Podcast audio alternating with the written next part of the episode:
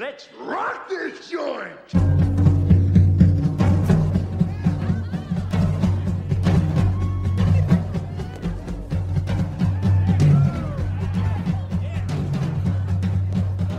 Sejam bem-vindos, meus caros analistas do comportamento. Infelizmente hoje o Ian não é o host, porque o Ian vai ser o entrevistado da noite. Então não tem como ele ser o host e eu vou tentar fazer o melhor possível, mesmo não tendo formação nenhuma em ser host de podcast. Host Essa foi, essa, essa foi tua frase, mas. Não. E hoje, pessoal, a gente está aqui com a Amanda, né? A Amanda voltou depois de um tempo, porque agora ela está numa carga extra de atividades, que é a carga de ser mamãe, né? E a gente também está aqui com a Malena, além do Ian, claro, que vai ser o nosso entrevistado. Então vamos começar. Para quem não me conhece, eu sou o Maia e eu acho que a maior invenção da cultura foi a ciência. Não tem coisa melhor. Yes, science! Eu acho que o Skinner ia concordar contigo, né? Está aí? Aham. Ele fala disso no Ciência e Comportamento Humano, obviamente, e no Selection by Consequences. Fala, eu não fui original. Nem o Skinner, o Skinner, o Skinner roubou, É. as- esse cara o Skinner roubou as ideias dele do Thorndike, do, do, Do do, Wittgenstein. Do Wittgenstein. Pelo menos Darwin ele assumiu, Só- né? Só juntou, né? Do Darwin. Oi, gente, aqui é a Amanda e eu acho que todo mundo gosta de pesquisa. Basta ser curioso e você já gosta de pesquisa. Mas muita gente não sabe disso. Aplausos! Arrasou, bonita! Ó, e aí o Gabrielzinho é um ótimo pesquisador, né, É, Amanda? ele é muito curioso. Eu acho que ele é a fofoqueira do bairro.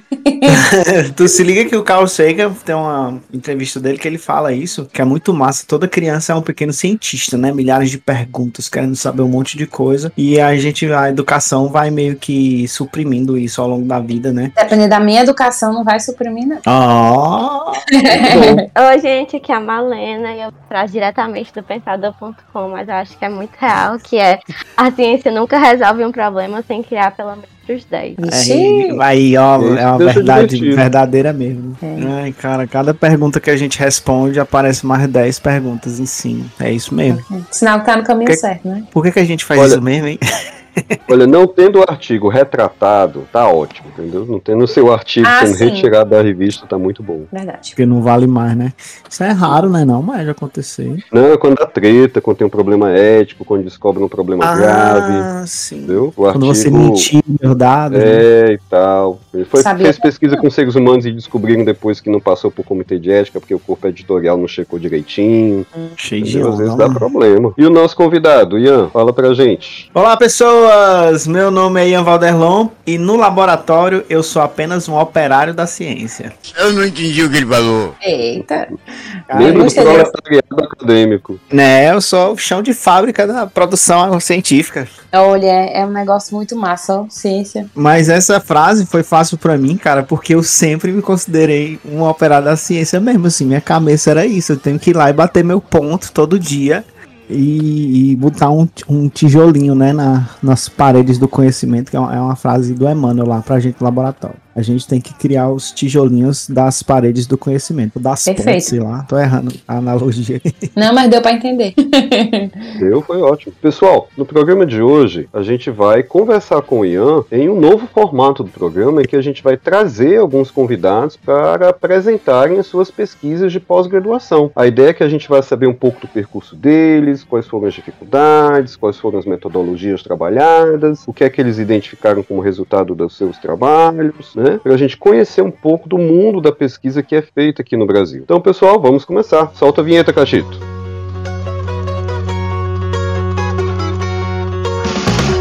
A Ceará Cast, o seu podcast de análise do comportamento feito com a gaiatice cearense.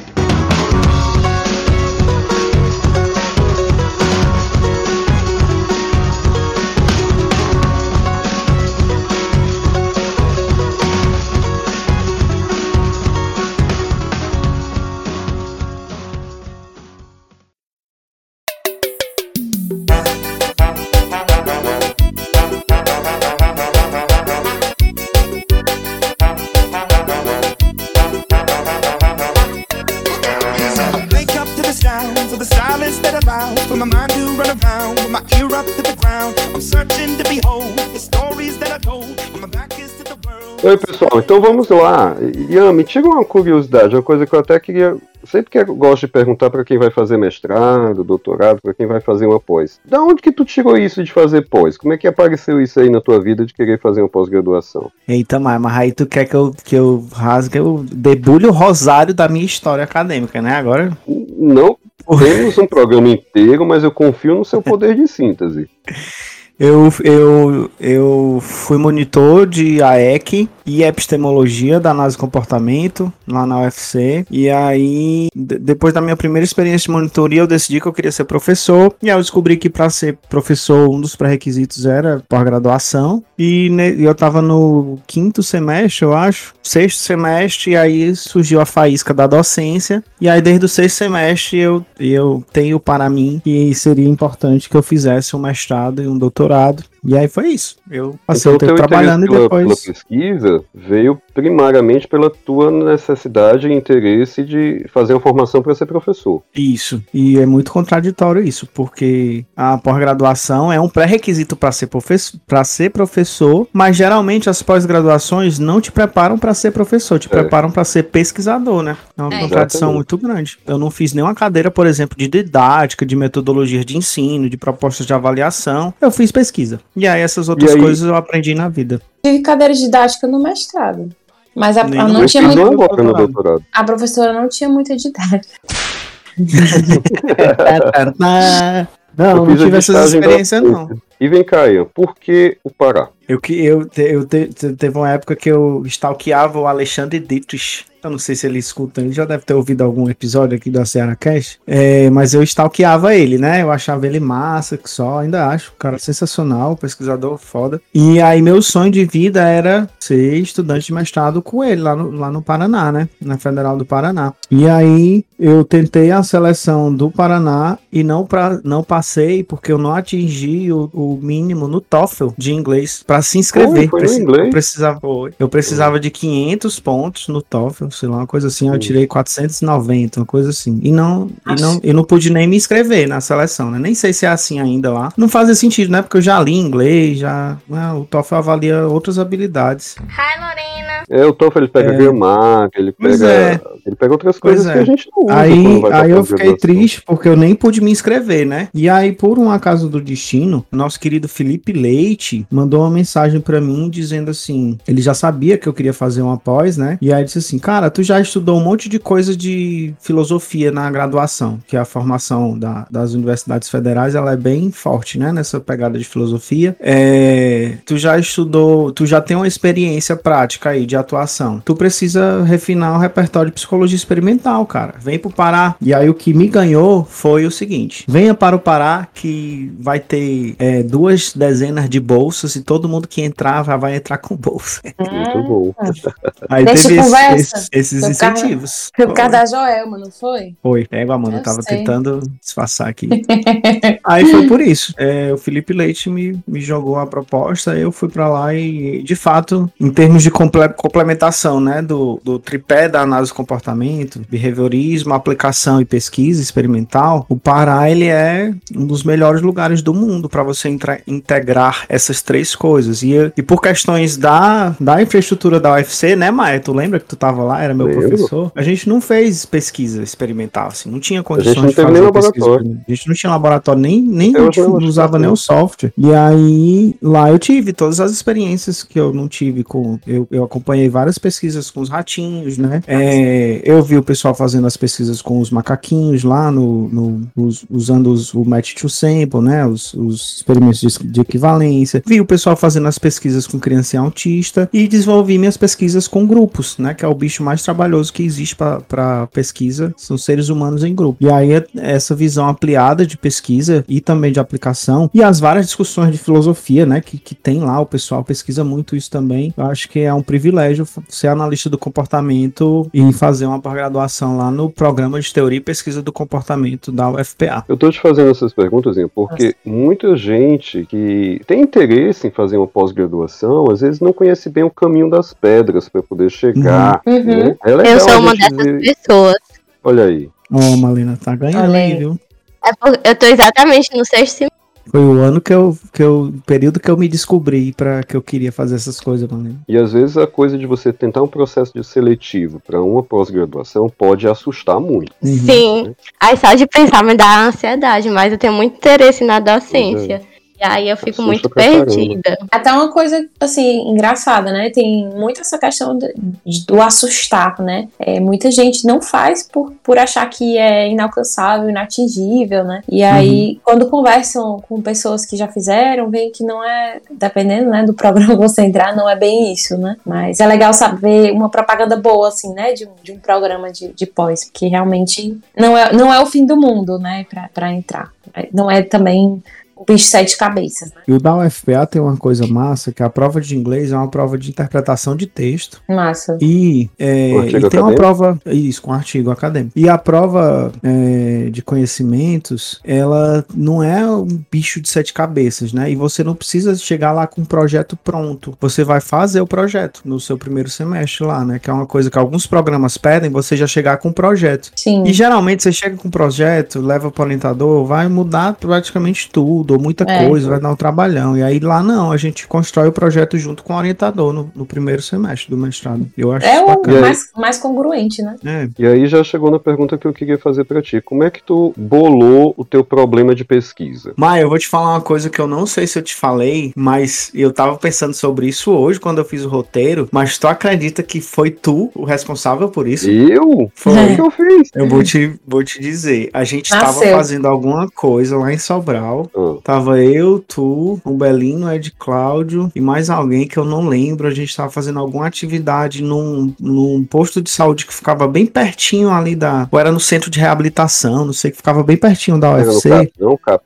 Não lembro mais. Eu sei que a gente tava fazendo alguma atividade lá, e aí durante a espera, a gente tava lá antes de fazer atividade, sei lá, e, e já conversando sobre coisas de TCC, né? É, e aí tu disse assim pra mim, é, eu, eu disse que queria pesquisar cultura e tal, e aí tu disse assim, por que que tu não faz uma coisa a mais? Por que que tu não pega o, o- a ideia do planejamento cultural e usa pra analisar alguma coisa? E eu não sabia que existia planejamento cultural, e tu disse, ó, é um, é um capítulo que tá lá no Beyond the Freedom and Dignity. Uhum. E aí eu fui ler o capítulo, achei sensacional a ideia de planejamento cultural, comecei a ver onde era que o Skinner, que o Skinner falava de planejamento cultural, então ele fala pulverizadamente em alguns artigos, mas tem um artigo de 61, que, ele, que é- o nome do artigo é The Design of Cultures, que é né, o Uhum. planejamento cultural, e eu peguei esta ferramenta é, analítica, né, a proposta do planejamento cultural e analisei o programa Bolsa Família, que estava em alta na época, né, tava já com uns oito anos de criado, e foi por causa dessa conversa que a gente teve no post,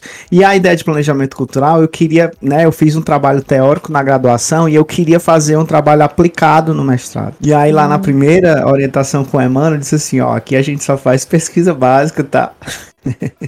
E aí eu comecei a pesquisar coisas que tivessem a mesma lógica do planejamento cultural, mas que desse para fazer uma pesquisa básica, né? Que desse para fazer um experimento replicável, manipulável, etc. E aí eu descobri que quando a gente fala de autocontrole, o autocontrole tem muitas propriedades iguais à proposta do planejamento cultural. O planejamento cultural em si, ele é uma grande estratégia de autocontrole cultural, na verdade. E aí surgiu a ideia de fazer uma pesquisa sobre autocontrole no nível cultural e a gente chama isso lá de autocontrole cultural. Inclusive virou linha de pesquisa do laboratório, então tem mais pessoas pesquisando essas coisas. A gente inaugurou essa ideia em 2015 e agora tem trabalho meu, tem trabalho do TID, tem umas orientandas do AES que estão pesquisando coisas parecidas. E foi, mas foi nessa pegada, né? Do planejamento cultural virou autocontrole cultural para pesquisa de laboratório. Que legal, Ian. Então, então, de certa forma, tu conseguiu, no teu TCC, criar uma base, fazer tua, digamos assim, o teu contexto teórico, né? Fez a tua Sim. pré-formação, para daí você Sim. ter ideias para desenvolver na pós-graduação. E É uma das coisas que, que, que afetam muito você ir para uma pós-graduação, não é fazer o TCC. Apesar de o TCC Uhum. geralmente ser muito traumático, ele, ele dá uma base boa para você ir para pós. Quando você defende o TCC, você ir para uma pós, você vai menos assustado. Ou Verdade. você no TCC da graduação já vê que não é a sua e é melhor trilhar outros caminhos. caminhos. né? Pois aí, o massa é porque pesquisar sobre o Bolsa Família me deu um repertório básico para eu ir trabalhar na assistência, né? Eu fui ser técnico do CRAS, passei quase dois anos lá, e aí só depois que eu fui para pós. E o conhecimento da prática também me ajudou muito a pensar nas, nos problemas lá do laboratório. E como foi que ficou teu problema fechadinho? Como é que ficou assim? A pergunta geral era a Uhum. seguinte: culturas são capazes de se engajar em práticas culturais de autocontrole, né? Ou práticas culturais autocontroladas? E a gente. del- participantes? deli- exatamente, delimitou uma metodologiazinha simples, né? De para responder essa pergunta. Então a gente fez uma pesquisa com grupos de três pessoas. Eles tinham que responder, é, emitir um padrão de entrelaçamento de resposta combinando cores de uma matriz. E aí determinadas combinações tinham duas possibilidades de produção de consequências culturais, né? Uma que produzia consequências imediatas, só que em, em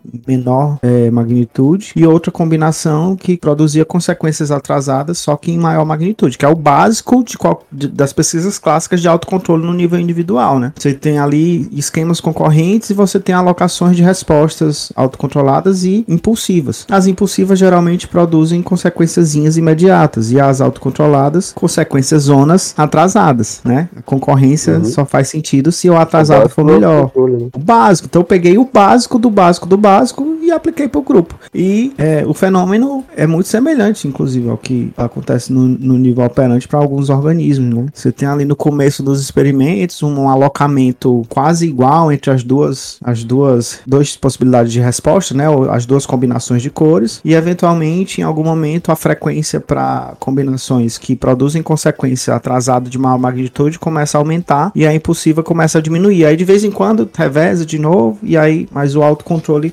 Enfim, foram 14 microculturas, co- 14 experimentos no, no doutorado, 14 replicações, né? É, e das 14, é, 7 deu para ver o autocontrole cultural assim claramente e 4 tem autocontrole cultural, mas assim a gente discute o dado porque teve lá umas, umas coisas meio esquisitas, mas também ainda é autocontrole. Então a gente de fato constatou o autocontrole cultural em microculturas de laboratório. Legal. E, e- e uma vez que você coletou esses dados, como é que você fez para analisá-los? Eu estou perguntando isso para poder o pessoal conseguir vi- visualizar como é que a gente faz pesquisa básica com cultura. Quais eram os dados que você coletava e o que é que você fez com esses dados depois que coletou? Os dados, os dados foram co- coletados através de um software. No mestrado foi tudo à mão, então a gente coletava só é, frequência de resposta a cada, a cada ciclo, né? A cada que seria o equivalente a uma tentativa, a cada rodada de combinação dos participantes. E aí cada condição experimental tinha lá 60 a 100 ciclos e a gente analisava por ciclo, né? Porque essa gradação de atraso e magnitude ela mudava de ciclo de condição para condição. Então tinha 100 ciclos, que era uma consequência versus 10, daqui a, a 10 dias. Tinha condição que era uma consequência hoje versus uma consequência amanhã. Tinha várias, várias combinações. né? Combinações. E aí a gente anota- anotava, né? O software colocava tudo numa planilha, o que que acontecia em cada ciclo em- e a cada condição, né? E depois a gente ia fazer o gráfico plotando lá a linha das duas escolhas, das duas combinações, né? As impulsivas e as autocontroladas. E aí visualmente você tem um gráfico com várias Gráfico condições. Não, gráfico de linha. Ah. De linha, é um gráfico de. é, não é frequência acumulada, a gente desistiu da frequência acumulada e passou a usar É. uma, um gráfico de razão, né? Que dá uma, uma. Não é taxa o nome, né? Mas uma quantidade de, de, de combinações a cada 10 ciclos. E aí ele, ele, não, ele não só sobe, ele sobe e desce. É, e aí a gente analisa, assim, é, radicalmente, o nosso dado principal são as combinações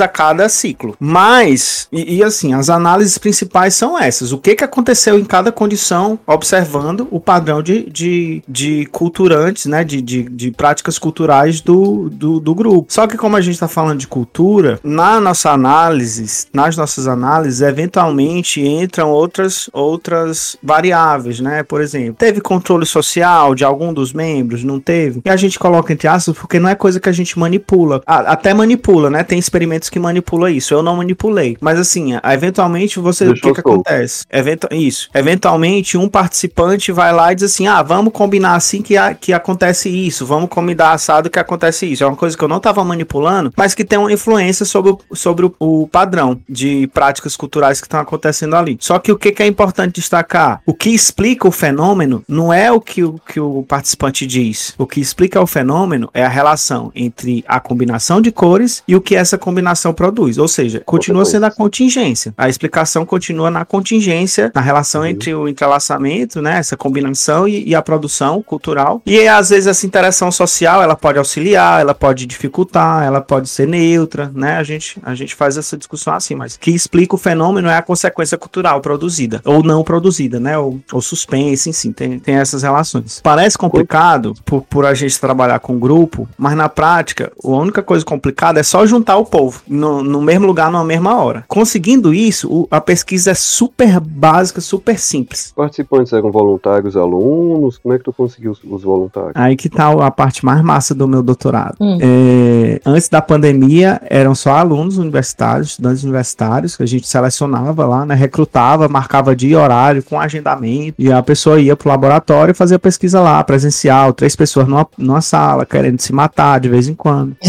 Eita, mas isso a gente colocava no, no termo lá, né? Que não podia brigar e tal. É, Não e podia bater projeto, não podia bater. E, o proje e no projeto do, pro comitê a gente falava que ia tentar amenizar, né, as, as discussões para não chegar em agressões físicas. Porque a galera é doida, cara. Começar a fazer teorias mirabolantes lá no meio da pesquisa. É, depois da pandemia, é, eu criei um método de coletas online. Criei mesmo, do zero. Gambiarra a la MacGyver. Eu, eu achei um software de. A pesquisa é feita em computador, né? Cada participante no computador. E aí eu achei um software que faz um acesso remoto de um computador para outro. Então eu achava três pessoas em algum lugar do planeta Terra que, aceitaram participar da pesquisa. É, entre aspas, hackeava o computador de cada uma delas para colocar elas na rede do computador do laboratório para fazer a pesquisa de onde elas estivessem. Foram algumas semanas formatando computadores que ficaram parados por conta da pandemia e testando softwares e fazendo gambiarras com a galera do próprio laboratório até a gente conseguir pessoa, é, chegar num, num- numa metodologia plausível. E aí o mais legal do- do- dessa segunda parte do doutorado é que as pesquisas online não, não se. A único, o único critério era ter acesso a computador é, e internet, disponibilidade e ser maior de idade. Só isso. Então, antes, os participantes eram o rato branco da psicologia experimental, que é estudante universitário, né? Só o povo lá, casa dos 20 e poucos anos, estudante universitário, da, da UFPA. Na pesquisa online, é, teve uma, um experimento com uma pessoa estava no Canadá, uma pessoa estava lá em Belém e uma pessoa estava lá em Frecheirinha, no interior do Ceará. Do Ceará. Quando que seria possível no, numa coleta presencial? Jamais. E aí as pessoas com várias escolaridades, várias idades, teve gente de 56 anos participando da pesquisa. As pesquisas, para ter pessoa de, com mais de 30 anos, é uma raridade medonha, né? Então essa deixou, deixou a pesquisa mais, né, uma amostra mais, mais representativa, vamos dizer assim. E o dado em si, o dado só, só replicou, né? Ficou bem, um monte de replicação só para ter certeza, mas o lance da metodologia nova e, da, e do grupo novo, né, de participantes, isso aí foi revolucionário, todo mundo reconheceu, o pessoal lá do, do, do- da Universidade do Texas, lá da Glenn, ficou sabendo da metodologia, quis, quis aplicar por lá também. É, o pessoal do próprio laboratório está replicando a metodologia de coletas online, então essa Massa. parte eu tô bem contente com ela, porque foi muita gambiarra, cara. Muita gambiarra para dar certo. E aí eu tô naquela fase maravilhosa de transformar isso tudo em artigo, né? Já tem um que tá, que tá indo e voltando da revista, que isso é o que acontece, né? quando você acontece. vai publicar. E o outro eu ainda estou transformando em artigo porque a linguagem muda e a banca fala muita coisa, né, para adicionar. Então, na versão de artigo. Então, eu tô nessa, nessa parte da vida. O teu do. TCC já saiu com a Liana, não foi? Aí, o 2019 do TCC. Uhum. Dessa ideia aí do Bolsa Família que o Maia que Muitos alunos usam. falou. Muitos alunos usam. É, cara, eu sou, sou feliz com esse artigo, que ele tá bem simplesinho e é facinho de entender e eu acho ele bem legalzinho, assim, a análise. Acho que eu li esse artigo pra fazer o trabalho do- da cadeira de epistemologia. Exatamente. Olha, até tu usa, mano. Foi que eu peguei o tema pra fazer, foi o Bolsa Família, aí eu, o Maia pediu pra gente ler esse artigo, aí eu fui ler. Ô, Malena, tu sabia que foi eu que escrevi? Eu tô chocada, não sabia. Eu, quando Não, o Maia falou agora que Não, criatura, Valderlon e Elias, eu sou o Valderlon. eu não tinha, não tinha ligado os pontos, mas agora que o Maia falou o artigo que tu fez com a Liana sobre Bolsa Família, eu fiquei pensando. Eu lembrei agora. Tu se tocou agora, neste momento, mano. Foi! Vai! E aí, deixa eu te perguntar uma coisa. Como é que foi a defesa? O que é que tu pensou que seria a tua estratégia para defesa? Quais foram as principais questões que te fizeram tu acha assim, poxa, isso aqui foi bem legal que me perguntaram. Como é que foi tua defesa? Cara, eu tava tão apropriado do trabalho que eu consegui ver as falhas do trabalho. A grande maioria das falhas teve, teve uma falha muito grande que eu não vi, o orientador não viu, os colegas do laboratório não viram. E, assim, um detalhezinho conceitual básico que a gente descreveu o autocontrole como uma coisa e aí o professor Marcelo Benvenuti, sensacional, disse assim, ó, essa descrição de vocês não tá adequada com a literatura por causa disso, disso, disso, e era uma coisa bem, bem básica, sabe? E a gente falava isso há cinco anos e nunca ninguém, né, chegou lá e disse pra gente, ó, que não é assim não. A gente tava falando em termos absolutos algo que era relativo, né, pra, pra não entrar na questão em si. Uhum. Fora isso, teve algumas questões lá conceituais que são problema da área,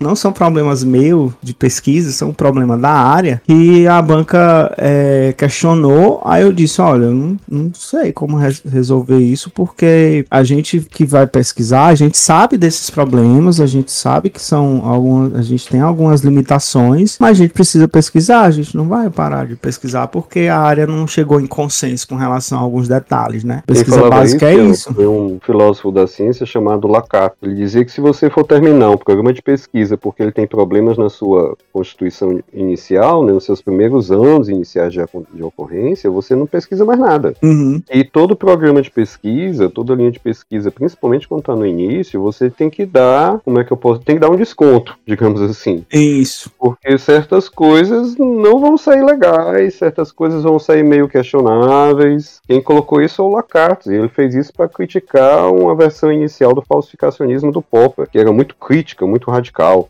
Disse: se a gente for seguir um po- o Popper radicalmente no seu primeiro formação do falsificacionismo, a ciência para e não Uhum. pesquisa nada novo, porque toda vez que a gente vai iniciar um programa de pesquisa novo, tem seus percalços, coisa. umas coisinhas que É. você não consegue explicar direito no começo. Às vezes o método você sabe que não tá legal, mas é o que tem pra hoje. Até que aquela área de produção ganhe mais corpo, digamos assim. Tem que dar realmente um desconto no começo. Pois é, e aí, mas assim, eu tive muita sorte mesmo. É, meu orientador de mestrado, doutorado, foi o professor Emmanuel Torinho, que é um semideus da análise do comportamento, né? Até hoje eu, assim, eu penso isso, eu acho massa, pô, o Emmanuel foi meu orientador. E ele tem um negócio que ele de fato defende os orientadores dele nas defesas, né? Que Ah, tem muito orientador que não faz. É Tem massa. orientador que não faz isso, gente. É orientador que é o que lá- derruba.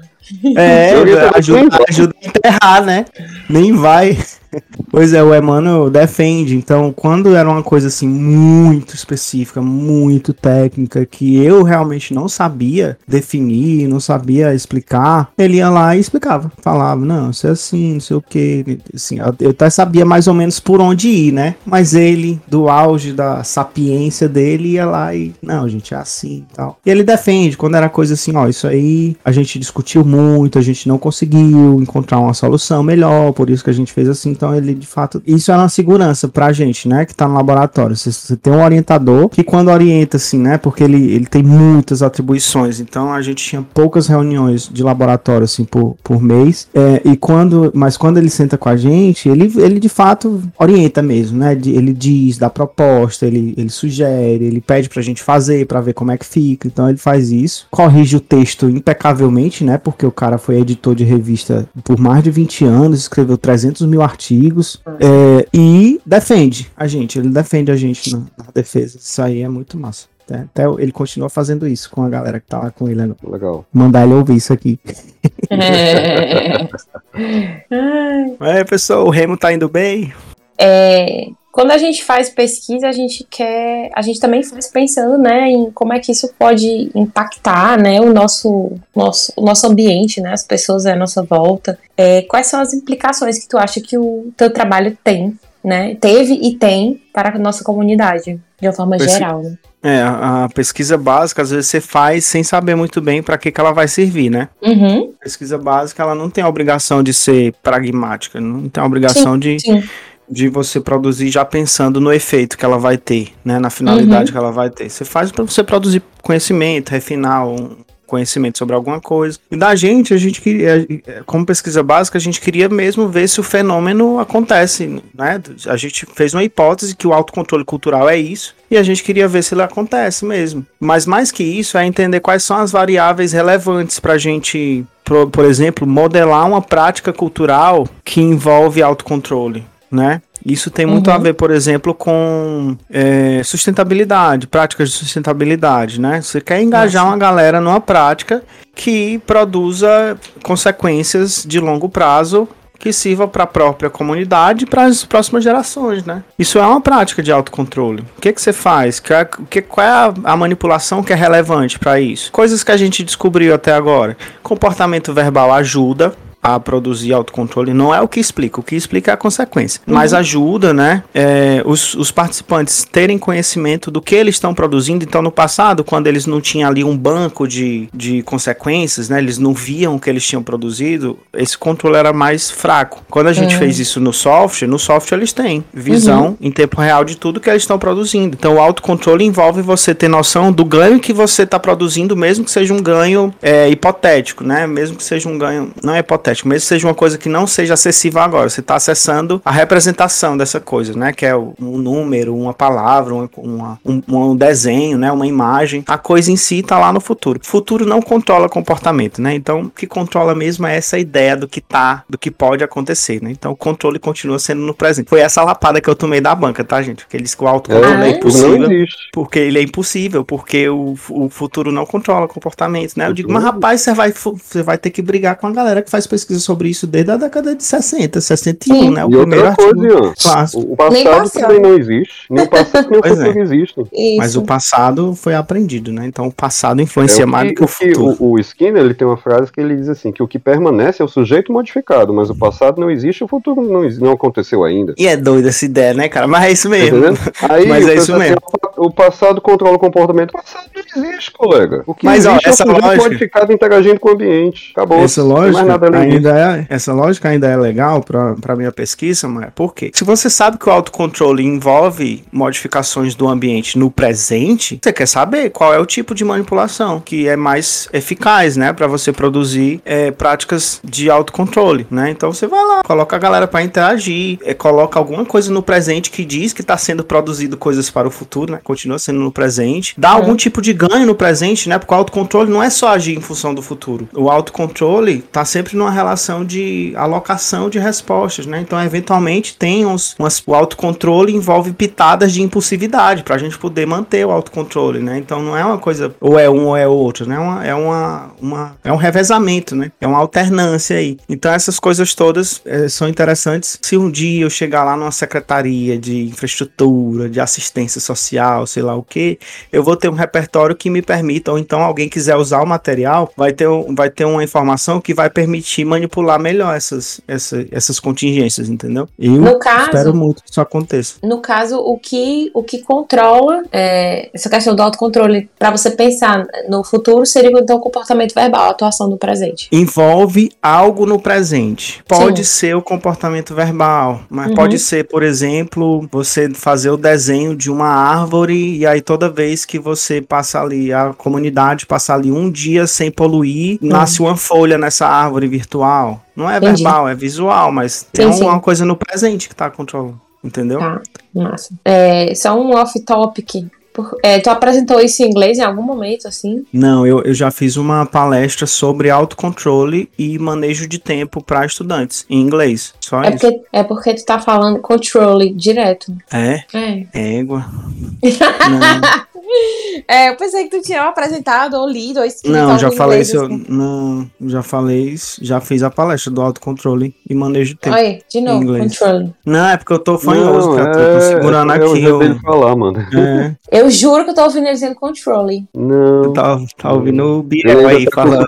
o aqui do Ceará normal. Ok. Eu falo controle. É isso? Aos controle. Muito legal o teu trabalho, Ian. Deixa eu te perguntar uma coisa. Tranquilo pra gente colocar os links pra acessar o teu artigo, acessar a tua tese e a dissertação? Eu não tenho certeza se a tese já tá lá. A dissertação tá, os artigos estão. é, a tese eu não tenho certeza. Eu vou olhar, mas se tiver eu mando os links. Super tranquilo. Legal. Vou colocar tudo no post. Massa. Porque quem quiser conhecer exatamente a metodologia, o passo a passo, ver os Uhum. gráficos, vai poder ver pegando esse material, né? É Dando uma mesmo. olhada pra ver como é que foi o resultado que você produziu. Muito legal. E Ian, eu massa. também queria te agradecer muito por você ter participado. Eu espero que você volte outras vezes no Ceará Cash. Você é uma pessoa muito daqui a 15 bem-vinda no dias, você volte daqui a 15 dias. Aham. Parece até que a gente conhece há um tempão. Não é, cara. Eu que Uhum. agradeço. Eu acho que foi o jeito mais tranquilo que eu falei da, da minha pesquisa até hoje. Todas as vezes eu tava ou apresentando pra evento ou sendo avaliado. Foi super de boa. Não, aqui Valeu. não tem ninguém te avaliando, não. Realmente é curiosidade mesmo. Porque isso é uma coisa muito comum entre pessoas que têm pós- pós-graduação e se conhecem. Até entre, entre professores é muito comum. Da gente não saber o que é que o coleguinha faz. É muito Mesmo. comum a gente conviver com uma pessoa por anos, às vezes um colega professor por anos. E aí, às vezes, num restaurante, numa festa, a gente olha assim pra pessoa: o que é que tu estudou mesmo no doutorado, hein? Rapaz, isso é comum demais. A gente É. não tem ideia o que foi que o coleguinha fez. O coleguinha passou anos estudando aquilo. Ele se tornou seu colega porque estudou aquilo. Mas você não tem ideia do que foi que ele fez. Pois é, eu sei o que tu pesquisou, porque tu foi meu professor, mas eu não sei o que que a Amanda pesquisou. Não quer saber, não. Só imagino que tem a ver com cérebro.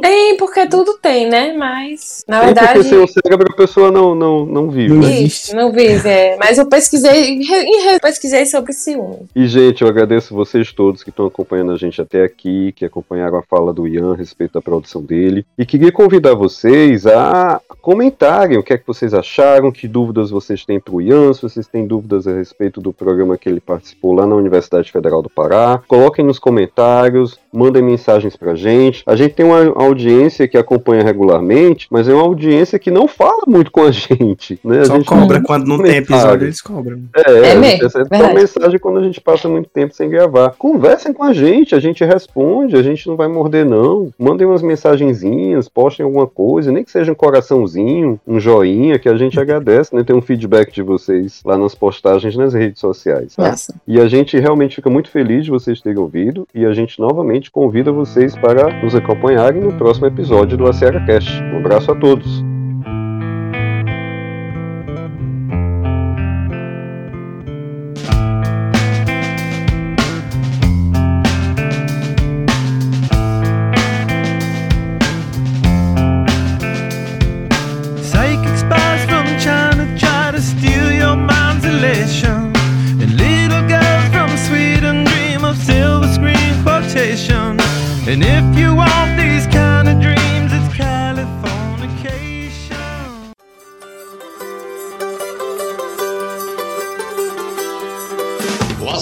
Cearacast é um projeto de extensão do Laboratório de Análise do Comportamento, vinculado à Universidade Federal do Ceará.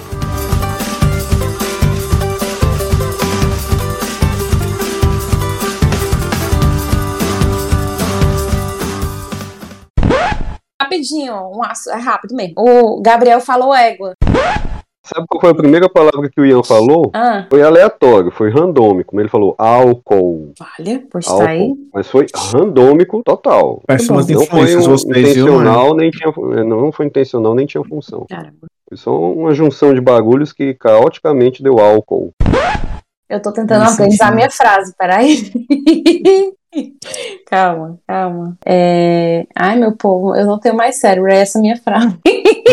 Vai, Amanda, Tava do jeito que quiser. Eu tô tão sem cérebro que eu ia dar um exemplo porque eu tava sem cérebro e eu esqueci. Isso é uma ótima frase de abertura, viu, Amanda? Lembrei, eu ia dizer que eu tô tão sem cérebro que eu li esse roteiro e eu achei que a gente ia falar cada um da sua história com a pesquisa. Eu fiquei, o que, que eu vou falar? Senhor? Tem muitas histórias, mas tipo, hum, E tu tem histórias trágicas, né, Amanda? tenho. Trágicas. Muito trágicas.